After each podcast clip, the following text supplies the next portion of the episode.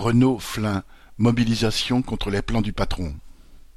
Depuis début juin, à l'usine Renault de Flins dans les Yvelines, de nombreux travailleurs sont passés de l'inquiétude à l'envie de se mobiliser contre les projets de la direction et ont décidé de se réunir et de débrayer. Dans cette usine de 4300 travailleurs, dont la moitié de précaires, intérimaires, sous-traitants, prestataires, on ne produira plus de véhicules.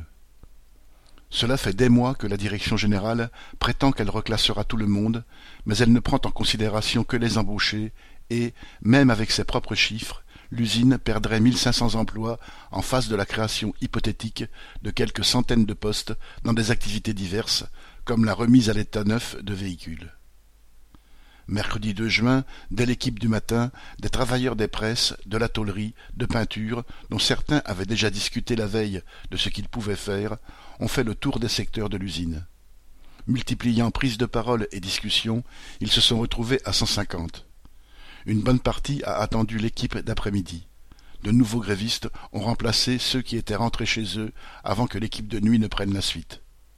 Le lendemain, dès la prise d'équipe, une assemblée de plus d'une centaine de travailleurs a décidé d'élire un comité d'organisation de la grève et de distribuer le lendemain, vendredi 4 juin, un tract exigeant des garanties de maintien des emplois et des salaires, aucun travailleur ne devant perdre son revenu, quel que soit l'avenir de l'usine. Cela fait, ils ont prévu un nouveau rendez-vous le lundi suivant. Du côté de la direction, la réponse est le silence radio. Elle a seulement envoyé ses chefs dire pour la énième fois que l'usine ne fermera pas. Elle envisagerait même d'ajouter aux activités déjà évoquées une fabrication de piles à hydrogène qui compterait, guillemets, dans un premier temps, moins d'une dizaine d'emplois. Tout cela pour un secteur voué à disparaître, le montage, qui compte aujourd'hui près d'un millier de travailleurs.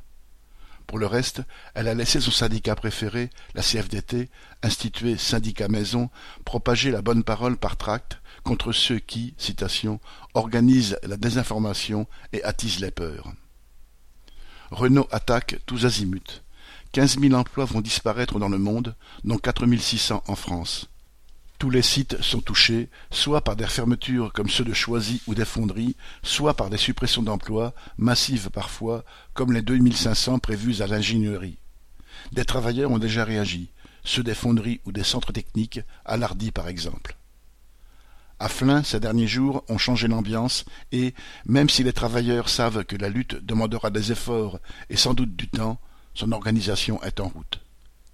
Correspondant Hello.